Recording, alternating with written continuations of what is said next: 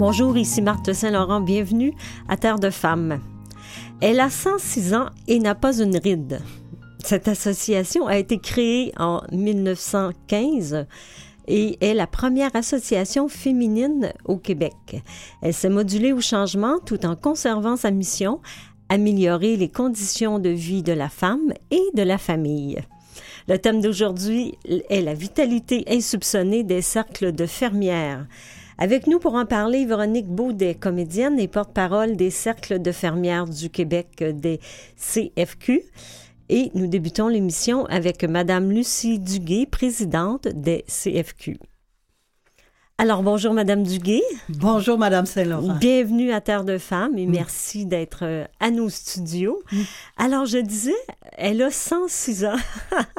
c'est la, en fait, c'est la première association pour les femmes. Et je pense, est-ce que c'est l'association qui, qui est plus vieille dans le temps aussi? Absolument, pour le Canada français. OK. Euh, il y avait les, euh, il y avait d'autres qui étaient en Ontario euh, et au Québec, mais de langue anglaise. Mhm. C'est la première qui a été fondée par deux hommes. Par deux hommes? C'est assez surprenant. Ah, mais qui oui. revenait du, euh, de la Belgique. C'est M. Alphonse Désilet Oui. et Georges Bouchard, deux agronomes du ministère de l'Agriculture qui ont pensé à euh, ouvrir euh, Un- un- c'est- les cercles de fermières. les cercles de fermières, Et- surtout dans le centre du Québec, parce qu'ils ont commencé avec euh, Chicoutimi, Robertval, Plessisville. euh. Et c'était quoi l'objectif à l'époque? Le but, c'était vraiment de revitaliser le travail euh, de- agricole de la vie rurale en, Pour les femmes? oui, en rompant l'isolement. OK. C'était aussi euh, de revitaliser la besogne domestique en offrant à la femme rurale un enseignement ménager. Parce que plusieurs... C'est sûr qu'au début du siècle, les femmes mouraient souvent en couche et Mhm. le mari qui avait trois, quatre et peut-être euh, dix Cinq, six enfants, enfants, hein, il y avait plusieurs enfants à ce Oui, moment-là, oui, oui, se mariait très rapidement Mhm. avec une très jeune fille et donc qui n'avaient pas euh, vécu, parce que c'était souvent des orphelines dans- qui, qui prenaient dans les orphelinats. Ça fait bizarre de dire ça. là. Et c'était pour revaloriser la position des femmes dans la société. Mhm. Donc, leur montrer, en fait, à cuisiner, à coudre. euh, et c'était ça l'objectif euh, premier. Oui, c'est ça. Euh, c'était de leur montrer tout ce qui était les arts ménagers au Mhm. début. OK. Elle recevait des poussins, ben, des œufs là, qu'elle Ouais. faisait éclore, Mhm. euh, une ruche de miel, Oui. un métier à tisser qui se retrouvait dans la paroisse où tout le monde pouvait aller tisser. Euh, C'était les débuts, euh, comment... Puis après, j'imagine que les femmes se sont créées elles-mêmes le- le- leur cercle, ce qui fait Absolument. que les deux hommes sont, ont disparu. Assez bizarrement, Non, ce oui. que j'ai appris en faisant des recherches, Oui. c'est que pour créer un cercle, il fallait demander au ministère de l'Agri- de l'Agriculture, il fallait demander euh, à l'agronome Oui. de notre coin et à l'Église. Ah ben oui, l'Église était tellement présente à l'époque. C'est ça. Bon, puis je présume qu'ils disaient pas non. Jusqu'à ce jour, euh, j'ai jamais entendu parler que ça avait été refusé. Donc, étrangement, à l'époque, c'était des femmes qui venaient des fermes euh, Oui, et des petits villages. Et aujourd'hui, quand on regarde euh, le, le pourcentage, c'est seulement 2% des femmes qui sont, qui sont sur des fermes, en fait, qui euh, sont membres. oui, vous avez raison. Maintenant, euh, c'est très, c'est très rural encore parce que ah, vous savez qu'on a eu plus de 700 cercles, même jusqu'à 825 Ah oui? cercles.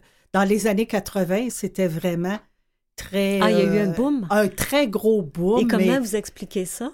euh, c'est parce qu'il y a eu énormément de femmes qui avaient commencé à travailler euh, à cause de la guerre Oui. et qui, là, se retrouvaient à, à à prendre leur euh, Retraite. Les femmes ont été éduquées. Mhm. Euh, Elles ont été instruites, tout ça, Ouais. et puis elles travaillaient, puis là, elles, ont quitté le marché du travail. Et c'est quand même un endroit euh, dans les cercles, on brise vraiment l'isolement Oui. des femmes, tout ça. Fait que il y a eu un très gros boom. Mais dans les années 80, vous vous rappellerez qu'on a commencé à faire des grands salons des arts textiles. Oui. Donc, C'est vrai. les femmes voulaient apprendre. Mhm. Euh, C'est comme ça que... Et nous, nous offrons tout ce que notre savoir, on Mhm. le donne gratuitement C'est ça, c'est une, c'est une passation. Oui, Et maintenant, vous êtes rendu à 600 cercles de, de- de fermières au Québec et deux au Nouveau-Brunswick. C'est fantastique. oui, c'est ça. Puis euh, je pense que euh, ce qui est important, c'est de vouloir aussi aller plus loin. On Mhm. pourrait... euh, il y a beaucoup de, de, de- de villes francophones en Ontario. Il y en a d'autres aussi au Nouveau-Brunswick. Et puis, euh, on pourrait... Et ça, ça comprend 30 000 membres. oui, Et le groupe d'âge, comment on peut... euh, parce que à l'époque, on avait l'impression que c'était euh, des grands-mères parce que c'était du tricot. Ben, ça, ça en est encore. Recettes, tricot, euh, justement, vous parliez des métiers à tisser. et puis du crochet. Il y, a, il y a eu aussi la période du macramé. le macramé, Est-ce que c'est encore, est-ce que c'est, est-ce que c'est encore là le macramé? Moins hein? C'est moi la mode, je pense. Ben, vous seriez surprise. Ah on est le, le macramé est vraiment revenu Ah à la oui? mode et on donne des cours de macramé nous sur notre chaîne YouTube. Ah, ok, d'accord. Donc c'était ça. Alors nous, on- de l'extérieur, on se disait que c'était pour les femmes âgées, euh, des femmes, euh, comment je pourrais dire, inactives professionnellement, c'est-à-dire à l'extérieur de la maison. Donc, est-ce que c'est encore comme ça le profil de vos membres? Non, ça, ça a vraiment changé. On a des jeunes dames qui travaillent et qui sont intéressées par ce qu'on fait, mais habituellement, leurs enfants sont... Elles sont pas au début de leur famille. C'est normal Mhm, parce que oui. elles reviennent de travailler. C'est... Même si maintenant l'homme aide beaucoup à la maison, Oui. ben il faut quand même s'occuper des enfants, faire faire les devoirs, tout ça. Mhm. Euh, mais euh, de plus en plus, on a des femmes qui travaillent et notre euh, clientèle la plus grande pour l'instant, c'est les jeunes retraités, les femmes de, qui prennent leur retraite vers l'âge de 50 ans. On, a, on retrouve énormément d'enseignantes, d'infirmières, euh, de femmes qui travaillaient dans des bureaux Mhm. et euh, tout partout. On en a de tous les horizons. Et il y a, y a aussi, euh, parlez-moi un peu des associés privilégiés. C'est votre façon, en fait, de, d'être- de- financé. Non, en fin de compte, le financement, c'est par la par les adhésions des membres. D'accord. bon, c'est chaque membre. Bon, ça, c'est notre Et ça façon. coûte combien C'est notre membre? financement. Être membre, ça coûte 30 dollars annuellement, D'accord. dont 8 dollars restent au cercle. Mhm. Et il y en a une partie qui va à la fédération et le reste euh, s'en vient à, euh, à la corporation. Mhm. Et, et c'est avec cet argent que on, a, on commence à maintenant avoir des commanditaires, tout ça. Oui. Nos associés privilégiés, Oui. ce sont des euh, œuvres de charité Mhm. qu'on peut appeler caritatives. là. Oui. La Fondation Holo, on est Mhm. avec eux depuis 1991, depuis Wow. leur fondation. À CWW, je n'ai pas la date auquel nous avons adhéré, mais c'est dans les années 60. D'accord. Mira, on Oui. est aussi avec la Fondation Mira. Euh, C'était avant 2000, je crois. Mhm. Et on a ajouté Préma Québec parce que c'est c'est beau de vouloir aider le bébé à venir Oui, au monde, mais il y en a qui viennent trop tôt. Donc, Mhm. c'est pour ça que maintenant, on aide Préma Québec. Ce sont nos associations. Et euh, on va prendre comme Holo, mais Oui. on a plus d'un million de données chez Mhm. Holo. Et euh, Wow. chez euh, Mira, on a plusieurs, plusieurs chiens qu'on a... euh, Mhm. parce qu'il y a juste le mot subventionné. subventionné, Oui. c'est ça. C'était juste le mot anglais qui Oui, me venait, oui. je m'excuse. Il n'y a pas de problème. Et puis, euh, c'est ça, on est rendu à près d'une trentaine de chiens, puis Mhm. ça coûte quand même beaucoup de sous. Oui. Et vous me disiez que la pandémie avait été quand même assez difficile pour vous parce qu'il n'y avait plus de présentiel. Tous les cercles ont été fermés Oui. dès le mois d'avril. Il y en a qui Mhm. étaient restés ouverts un petit peu, mais ils ont été fermés. Oui. Et, euh, mais les dames ont continué à s'activer. Oui. elles se sont habituées à faire des rencontres Zoom. Mhm. Elles ont donné des ateliers par Zoom. Elles ont euh, fait des réunions par Zoom. Elles ont fait juste des cafés, prendre un thé, un café Ah oui, ensemble pour, pour jaser. Il y a eu énormément de...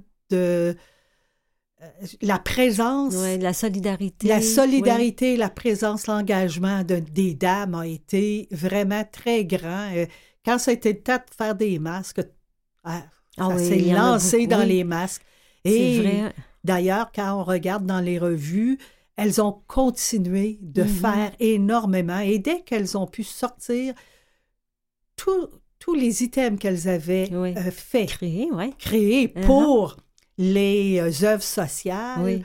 Bon, ben, les hôpitaux ont continué à recevoir les coussins pour l'oncologie, euh, les, les tucs et les mitaines et euh, les couvertures pour les bébés, les pantoufles et aussi les tapis. les oui. tapis, mais ce qui nous tient beaucoup à cœur aussi pour les enfants de la DPJ. On a continué à faire les doudous, Oui. tout ça. Donc, nos œuvres, les gens, euh, parce que ch- dans chaque région, ch- chaque cercle Mhm. se choisit des gens qu'elles qu'elles vont aider. OK. Donc, euh, une maison pour femmes violentées, euh, un hôpital, des écoles, Des Euh, enfants dans la rue. les des- enfants, tout oui. ça, elles vont choisir, Mhm. elles vont choisir, je regarde à un moment donné, on avait les femmes itinérantes OK. dans, dans- Ben, Ré- On va, on va terminer avec les femmes itinérantes et on revient avec elles tout de suite après la pause musicale. Me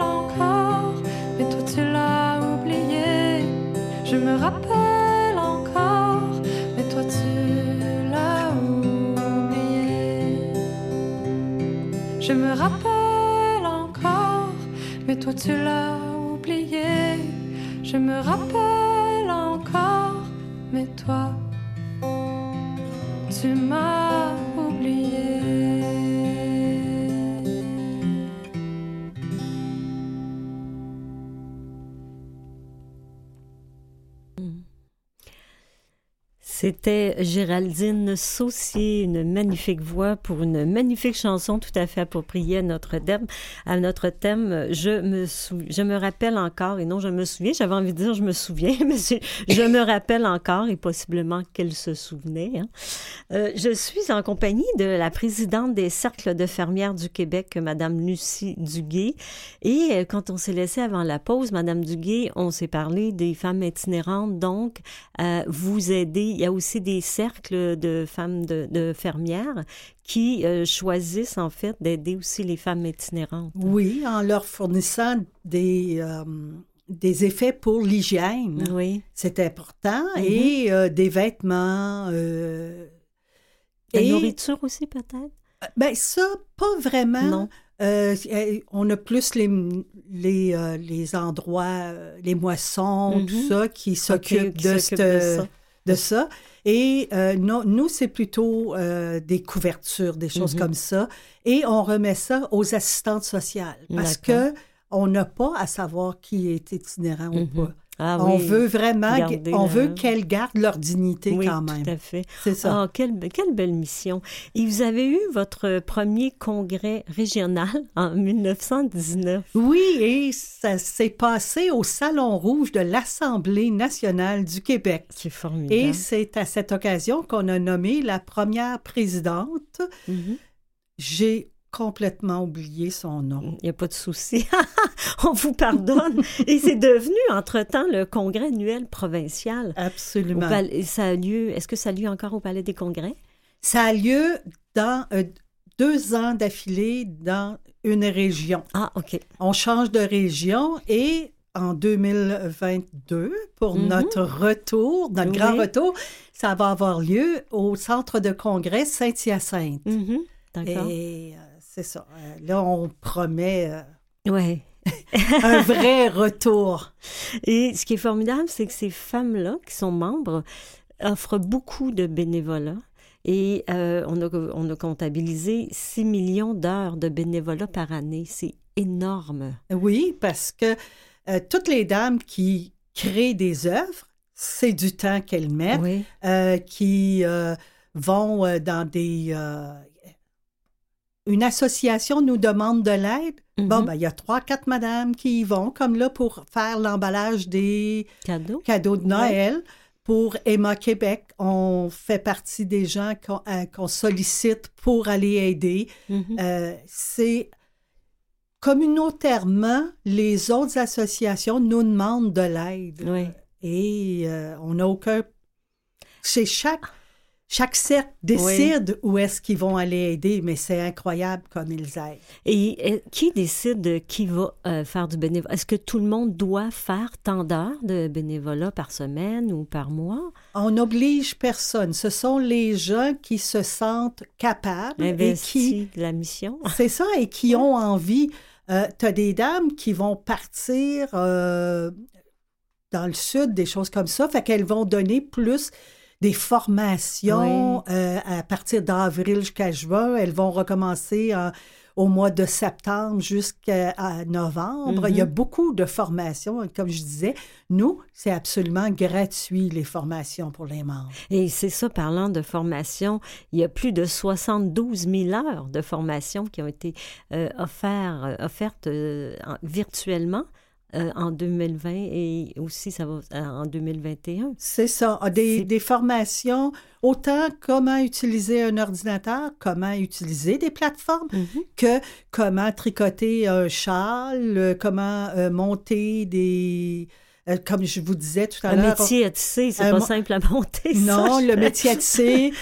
on a aussi fait des formations sur le macramé qui revient à la mode c'est incroyable, là, je veux dire, l'imagination des fermières. Mm-hmm. On a... C'est beaucoup de créativité quand on regarde ça hein, de l'extérieur.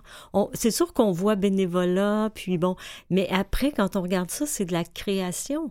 Absolument, absolument. Les recettes, c'est elle qui les crée, c'est elle qui les, euh, qui les pense, c'est elle qui les, euh, quand on regarde, qui les essaie. absolument. Quand on regarde dans notre magazine, là, c'est des recettes. Là, présentement, on prend les recettes du numéro 1, 2, 3, 4, 5 Oui. et on les remet au goût du jour. C'est Mhm. un chef qui nous qui fait ça pour nous. D'accord. C'est euh, on- on prend le savoir des femmes et, Oui. et on le remet au goût du jour. Et c'est la même chose pour artisanat en liberté. On prend des techniques et on crée des nouveaux patrons. Oui. Donc, euh, pour, le, pour notre, euh, euh, notre prochain congrès, Oui. on a demandé aux dames de, de tricoter un châle. Il y a Mhm. deux patrons qui s'appellent la rassembleuse. Oui. Et le vendredi soir, tout le monde va avoir son châle, tout le Mhm. monde va se promener avec son châle et on va faire un genre de happening, Oui, comme oui, on oui. dit, avec Uh-huh. le châle et puis tout ça. Est-ce que euh, chaque région sont interreliées? C'est comme vous, vous êtes euh, au Cercle des fermières du Québec, donc le bureau chef. Oui, c'est ça. Nous, ça. Est-ce que chaque cercle de chaque région est interrelié ou sont Si- assez indépendants? Elles sont autonomes, Oui. mais euh, les cercles relèvent d'une fédération. On a 20 fédérations au Québec, D'accord. euh, partout au Québec. Euh, Lac-Saint-Jean, euh, le L'Abitibi. Saguenay, l'Abitibi, euh, l'Outaouais, Oui. les îles de la Madeleine. Il y a Mhm. cinq cercles aux Ah, îles wow, de la. Madeleine.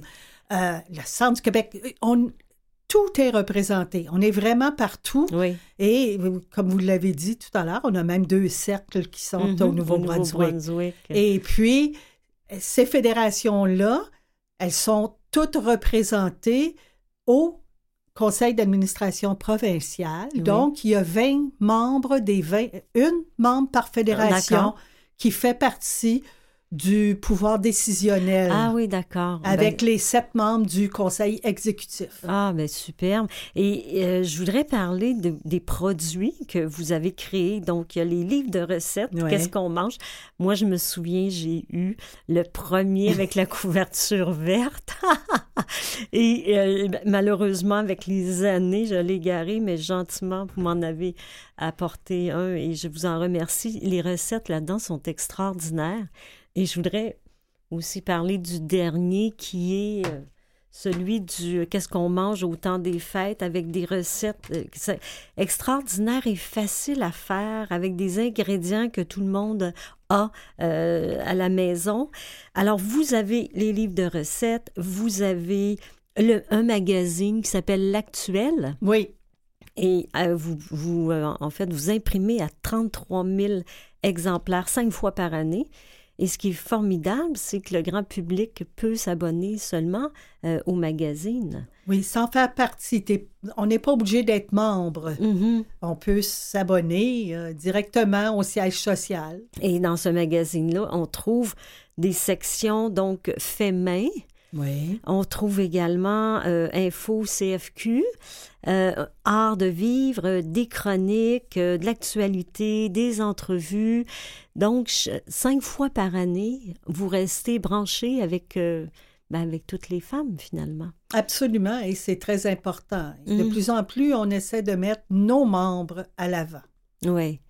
Et est-ce que de cette façon-là aussi, vous recrutez euh, des membres? De plus en plus, euh, ça, ça nous a surpris parce que là, on est en pleine campagne, Oui. mais on recrute à l'année. Mhm. On est en pleine campagne de recrutement et on a énormément de femmes qui se sont retrouvées isolées et qui maintenant, ben, elles veulent sortir, elles veulent Oui. rencontrer d'autres dames, tout ça, et qui viennent au cercle de fermières. Mhm. Parce qu'on n'est pas juste des tricoteuses de Non, c'est ça. Croyez-vous que le- les préjugés euh, persistent? De moins en moins, mais oui, euh, souvent on me dit euh, Ah, vous existez encore. Et oui, et Mhm. vous allez voir qu'on va exister de plus en plus parce qu'on a une campagne qui s'en vient, qui va vraiment nous euh, mettre sur la map. Ça a commencé avec notre porte-parole Véronique Baudet, Oui. mais Qu'on va ça- accueillir en deuxième Oui. partie de l'émission, oui. Et après, on va présenter un foulard qui réunit les 20, euh, les 20 fédérations. Oui. Et on a des projets, là, vraiment, pour nous faire connaître et dire on est des femmes très modernes. Pouvez-vous nous parler d'un projet ou de deux projets? C'est difficile parce que les membres qui vont écouter l'émission vont dire Ah, on a hâte que ça se passe, mais on veut euh, grossir notre congrès pour qu'il soit plus représentatif des femmes que nous sommes. Nous sommes des femmes très modernes et faut mettre ça de l'avant. Euh, et puis, à partir du congrès, là, on va avoir des ramifications. Mhm. On est en, en pourparlers avec certaines associations pour euh, faire des associations, soit d'artisans, euh, de formation par des artisans, des choses comme ça. Mhm. Je pense que c'est très important. Et Oui. qui, eux, ces jeunes personnes-là, ou même, peu importe leur âge, Oui. Ont le goût de montrer ce Oui. qu'elles font. Ce qu'ils ou elles, parce que les...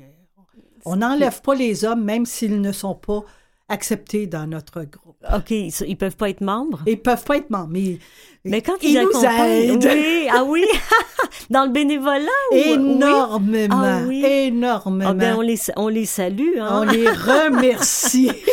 Et euh, je- aussi, euh, en 2014, il y a un long métrage documentaire de 83 minutes aussi qui a été créé sur, euh, sur cette, euh, je dirais, vieille euh, association, et c'est bien correct. là. Euh, Donc, et le, le documentaire s'appelle Fermière. On peut, je crois, le visualiser sur euh, Absolument. il- Internet. hein? Oui, il est à l'ONF aussi. Et Mhm. puis,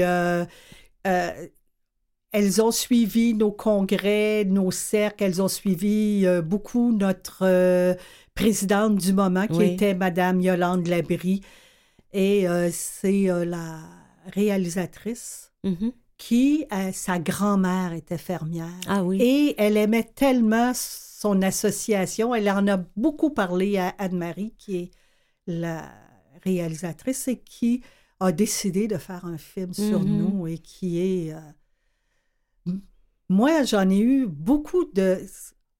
Les gens à l'extérieur des fermières Mhm. ont beaucoup aimé Oui. le film. Les fermières ont eu certaines ré- réticences et disaient Oh, il me semble qu'on paraît pas bien. Mais moi, je n'ai pas trouvé. J'ai trouvé Non, que- ben- Ben, euh, écoutez, ça nous aide à mieux comprendre votre parcours, votre mission. Et merci infiniment, Madame Lucie Duguay, présidente des Cercles de fermières du Québec. Restez avec nous. Nous serons de retour après la pause.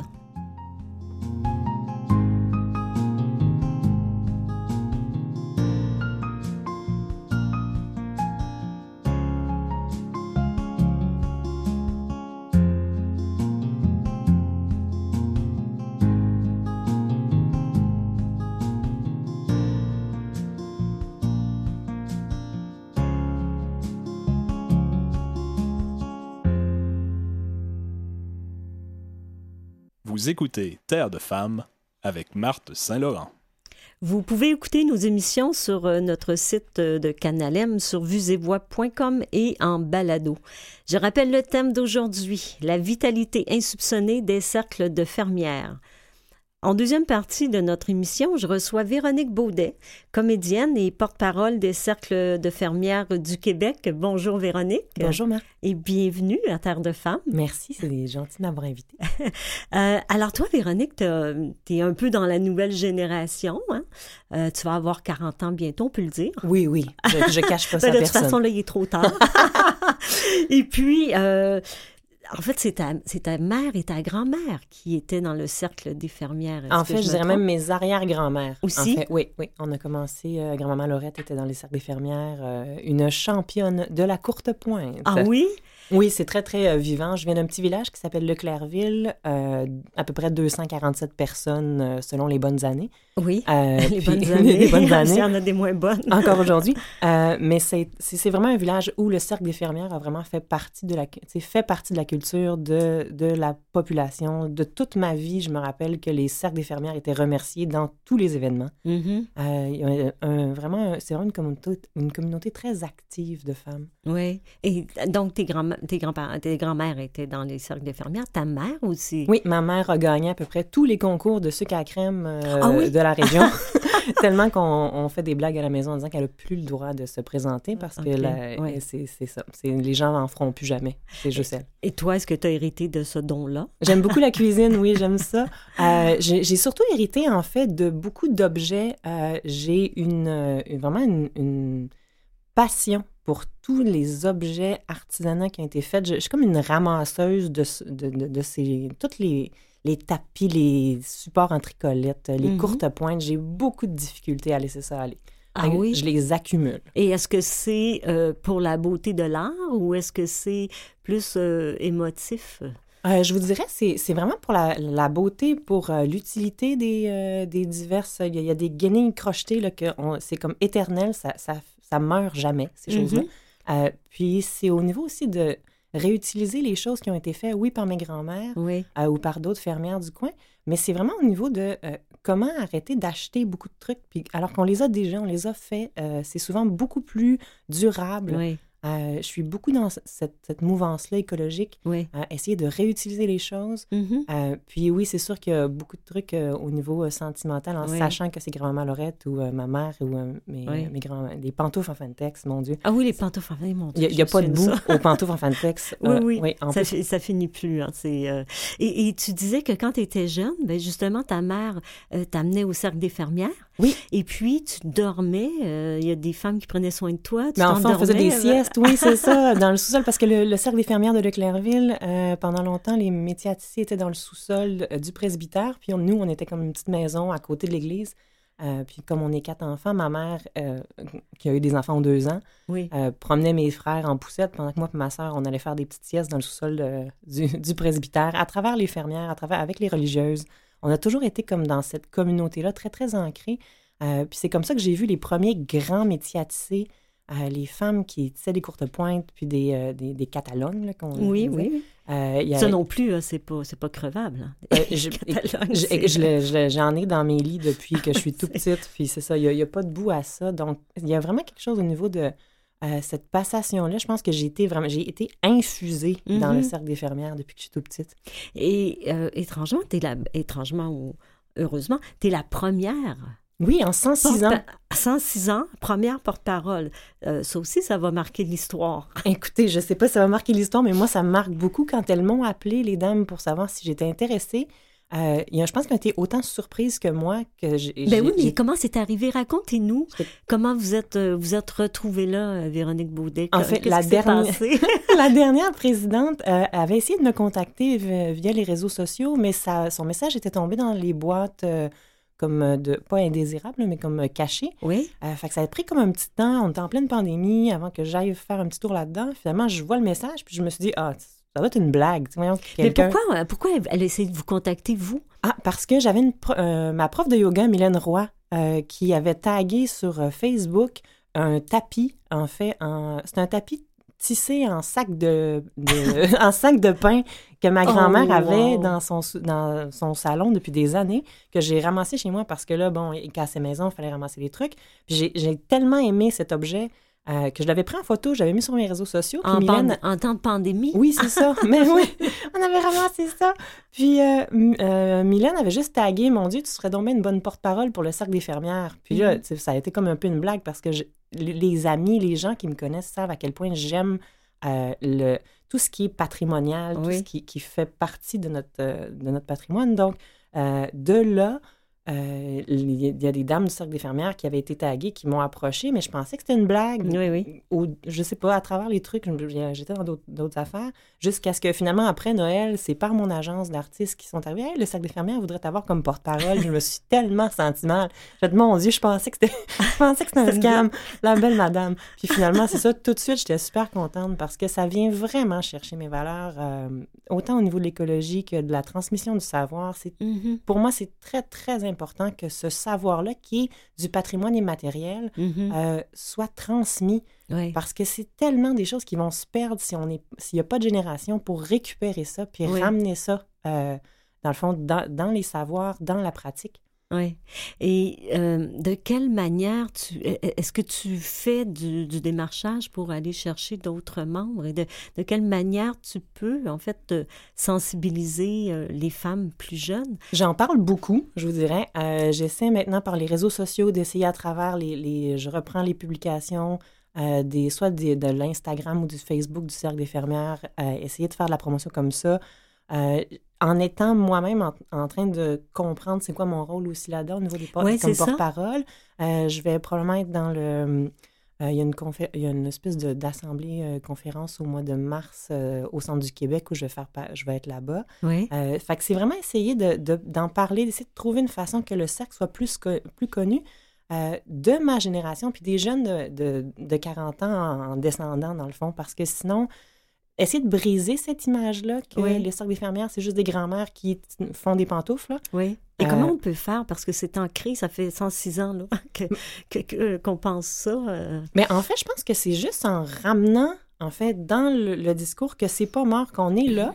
Euh, les fermières sont là, puis on est, c'est, c'est un mouvement très féministe, très qui vient pour Oui, le développement des femmes, en fait. Je trouve ça intéressant que vous voyez ça comme un mouvement féministe. Ouais, essayer de casser. En fait, je sais pas pourquoi les gens. C'est peut-être parce que c'est associé au ah, euh, le, le qu'est-ce qu'on mange, euh, femme à table, euh, mon Dieu, petit, tu sais, on a peut-être cette image-là, t'habiller. euh, oui, Mais pour euh, moi, je- tricot et tout ça. Mais moi, l'expérience que j'ai eue de l'intérieur du Cercle des fermières, c'est beaucoup des femmes qui prenaient position, qui développaient des projets, qui allaient aider des gens, qui utilisaient leur créativité et leur, soit leur, n'est-ce pas, un manque de moyens, un manque de...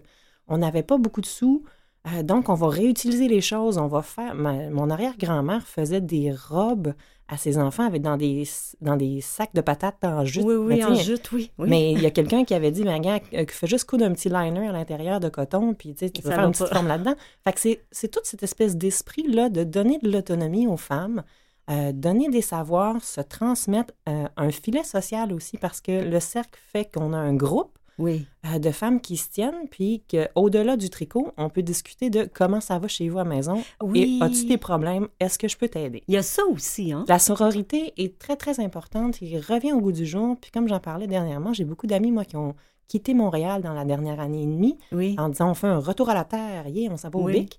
Euh, mais ma première réflexion, ça a été ben, peut-être d'aller voir le cercle des fermières du BIC ou Oui. peut-être d'aller voir les cercles des fermières dans ces coins-là. Ça va vous aider à intégrer ces communautés-là rurales qui, des Mhm. fois, vous font Ah, mon Dieu, tu sais, tu viens de où, toi, puis t'arrives. Oui. tu sais.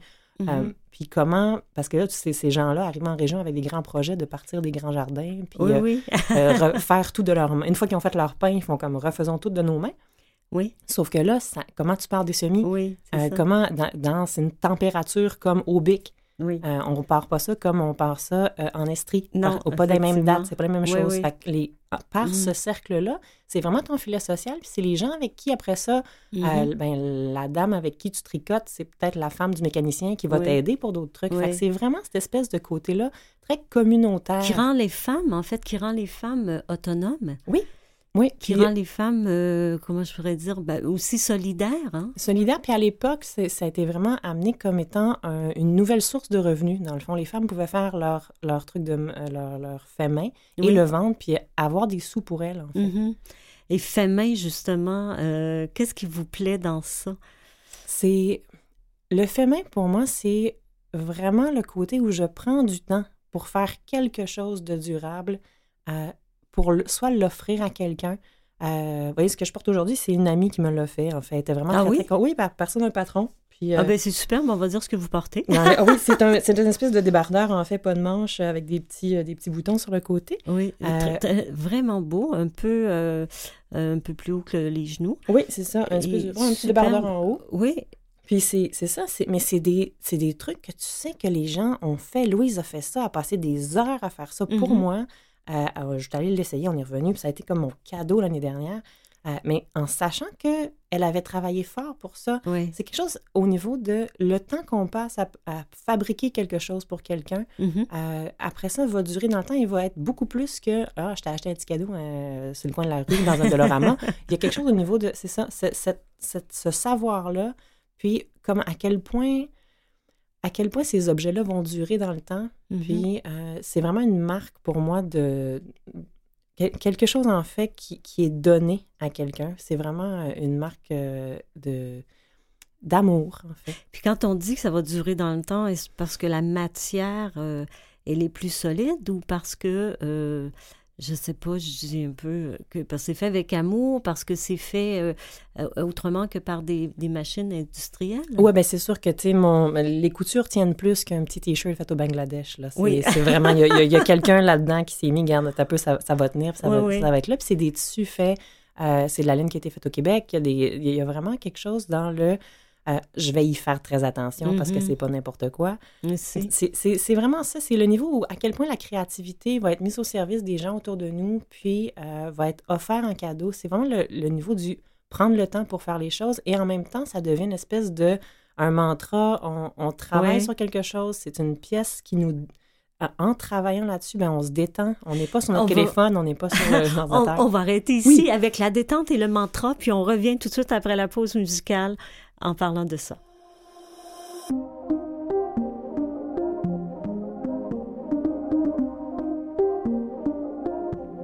Ça fait des années qu'on est sœurs sans s'allier, ça s'est terminé. Adieu ma rivalité, bonjour à toi beauté, comment tu vas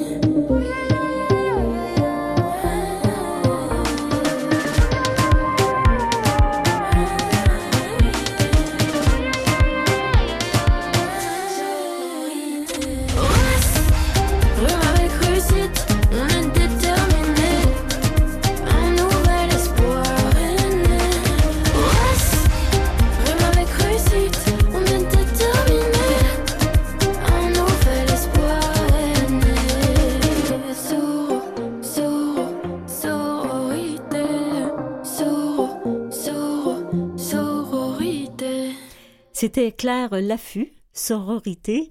Alors, nous en avons parlé avec notre invitée Véronique Baudet, porte-parole et comédienne porte-parole du Cercle des fermières euh, du Québec. Alors, avant la pause, euh, Véronique, on s'était laissé avec euh, ce qui est intéressant de fait main, de, tout ce qu'on peut faire, euh, soit tricoter, crocheter. Euh, c'est comme une espèce de mantra, le moment de méditation, de relaxation. Et vous me disiez justement que de plus en plus, quand vous allez dans des lieux publics, vous voyez des, des, des jeunes femmes. Euh, Des Et jeunes même femmes, dans même des travail jeunes hommes, en fait. là. aussi. Oui, oui, j'étais au Festival de films euh, international euh, en Abitibi-Témiscamingue euh, à, la fin, à la fin octobre. Puis entre les représentations, il y avait un, un monsieur qui nous tricotait ça dans le, Mhm. dans le hall.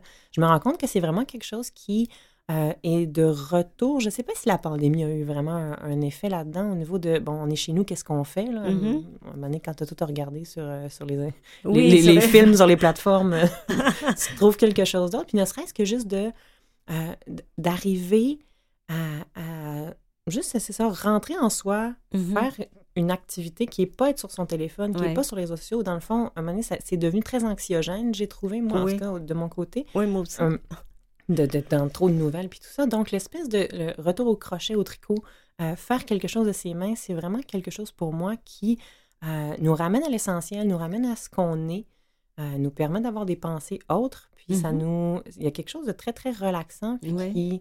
Et je pense peut nous amener comme société ailleurs, dans le fond, dans quelque chose de plus relax, plus comme, hey, ça prend du temps Oui. faire ça. Mhm. Euh, un rapport au temps encore aussi dans, dans l'effet de mon si on si on se part un c'est ça que ce soit se faire un, un tricot comme je, que je porte aujourd'hui euh, ou décider de faire une couverture ou décider de se mettre dans un truc de macramé Oui. euh, on dirait qu'on on voit plus le temps les et, Et ça- après et on en ressort toujours euh, je, je, je vous C'est la détente. détente, relaxée, puis surtout des fois plus en phase avec OK, bon, euh, je suis moins énervée que tantôt, je vais aller. Oui, euh, c'est ça. je- le je cerveau, continue. en fait, roule moins. euh, dans le sens qu'on est, on est concentré sur la tâche, on est concentré sur ce qu'on fait. Oui, puis au niveau de même la respiration, les choses changent aussi. Puis j'ai- je pense qu'il y a vraiment quelque chose au niveau de la créativité Oui. aussi qui vient euh, toucher. euh, Moi, j'ai fait beaucoup de bricolage et de macramé avec ma fille pendant, les, pendant le- la pandémie. oui. à, à faire, OK, qu'est-ce qu'on fait? Bon, ben, j'ai un bac à recyclage, fait qu'on va partir de là pour Oui. créer des choses. Puis on a réussi, à, on faisait des maisons de fées avec euh, des, des boîtes d'œufs puis des trucs, mais tu sais, on- c'est beaucoup ça que j'avais chez nous quand j'étais petite. C'était des Mhm. boîtes avec des boutons, des Ah boîtes oui, on avec en a fait des, des trucs, plumes, avec des affaires. Fait que là, Ouais. de là, tu crées quelque chose qui devient de l'art, en Ouais. fait, qui devient quelque chose de, de- qu'on a fait ensemble, ça nous a occupés euh, et on les a gardés pendant des mois et des mois, ces maisons-là, dans le fond. Oui. Euh, et donc, c'est ça, cette espèce de côté-là où on s'investit dans quelque chose Oui. pour créer de la beauté. Fait que moi, j'étais beaucoup là-dedans euh, Oui. durant la pandémie. C'était essayer de- de- d'aller capter des moments de beauté, Uh-huh. euh, que ce soit dans mon tapis fait en sac euh, de, pain. De pain. Qui était- en fait, avec du recul, on se demande qui a eu l'idée de ça. Mais il n'y avait pas d'argent. c'est que ça part toujours du fait qu'on n'a on n'a pas les moyens d'aller s'acheter Ouais. tous les tissus, tous les trucs. Et, Mhm. et on, a, on achète du pain, il y a du pain, on empile Oui. nos sacs à pain. Mhm. Qu'est-ce qu'on fait avec ce qu'on a comme matériel? Donc, on va aller réutiliser ces choses-là, on va les découper, les tresser, les tisser. Le recyclage, le, le- en fait, l'uti- l'utilisation de, de la matière qui existe déjà. Qui On est beaucoup dans ce mouvement-là présentement. Oui, c'est très, très d'actualité, c'est très moderne. Puis moi, mon tapis en sac de lait, là, il, Mhm. il doit avoir 60 ans. Oui. Et, et- et il est encore là, puis il ouais. n'en est pas épluché, rien. Là. Il Mhm, vit sa mhm. vie, puis euh, écoute, il, il toffe, là. Et pour revenir à vos amis, justement, qui se sont installés euh, dans, euh, on va dire, au BIC ou dans, en région, c'est vrai que de plus en plus aussi cette volonté-là de sortir des grandes villes, d'aller justement plus près de la nature comme, un besoin. Et c'est là que ce, ce- ces regroupements-là de, de cercles de fermières viennent aider. Vous parliez tantôt du tissu social. Euh, ça vient, en fait, c'est comme une espèce de transition entre la grande ville et la campagne. Donc, ça nous permet de nous recentrer. Ça nous permet aussi de, de découvrir euh, justement les, euh, les particularités aussi de la région. Oui, puis de connaître aussi nos voisins, les gens. Euh. Si on déménage en région, dans un petit village de 247 personnes, tu es très content, tu as ta petite fermette ou whatever Mhm. sur le rang. Oui, Mais après quelques semaines, tu réalises, mais com- comment je rencontre les gens? oui. Comment je...